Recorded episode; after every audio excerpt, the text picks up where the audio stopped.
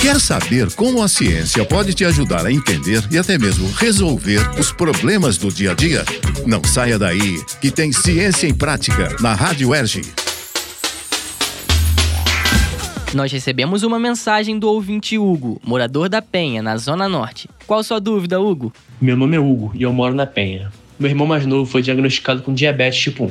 Ele pode viver bem com a doença? E quais são os cuidados que ele deve ter agora? Quem esclarece a dúvida é a endocrinologista Marília de Brito Gomes, professora da Faculdade de Ciências Médicas da UERJ. De acordo com a especialista, Hugo, seu irmão pode sim viver bem com a diabetes, porém, é necessário um tratamento adequado. Existem dois tipos de diabetes, a tipo 1 e a tipo 2. A diabetes tipo 1 requer ainda mais cuidados que a tipo 2, pois ocorre uma destruição completa das células do pâncreas que produzem a insulina, ou seja, o corpo para de produzir o hormônio definitivamente. E se não tratada da forma correta, pode causar complicações em diversas partes do corpo, principalmente nos olhos, nos rins e no sistema nervoso. Por isso, é importante que o tratamento seja feito em centros especializados nessa doença e que o paciente siga uma rotina de insulinoterapia, além de acompanhar os níveis de açúcar no sangue em horários pré-estabelecidos. A tipo 2 é a apresentação mais comum da doença e ocorre, na maioria das vezes, em pessoas acima do peso e com uma má alimentação. Esse tipo da doença surge quando o organismo não consegue utilizar corretamente a insulina que produz ou quando o corpo produz quantidades insuficientes do hormônio para controlar a glicemia. Por essa razão, normalmente o tratamento é feito apenas por meio de uma alimentação equilibrada, rotina de exercícios físicos e, quando necessário, alguns remédios que auxiliam o pâncreas na produção de insulina.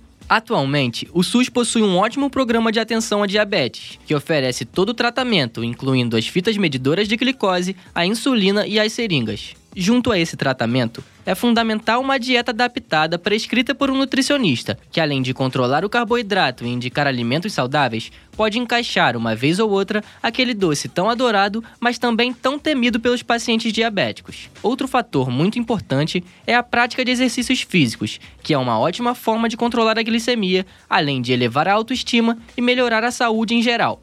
Então, Hugo, o diagnóstico de diabetes definitivamente não impede seu irmão de ter uma boa qualidade de vida, desde que os tratamentos estejam sendo feitos da forma correta e que sejam mantidos hábitos diários saudáveis.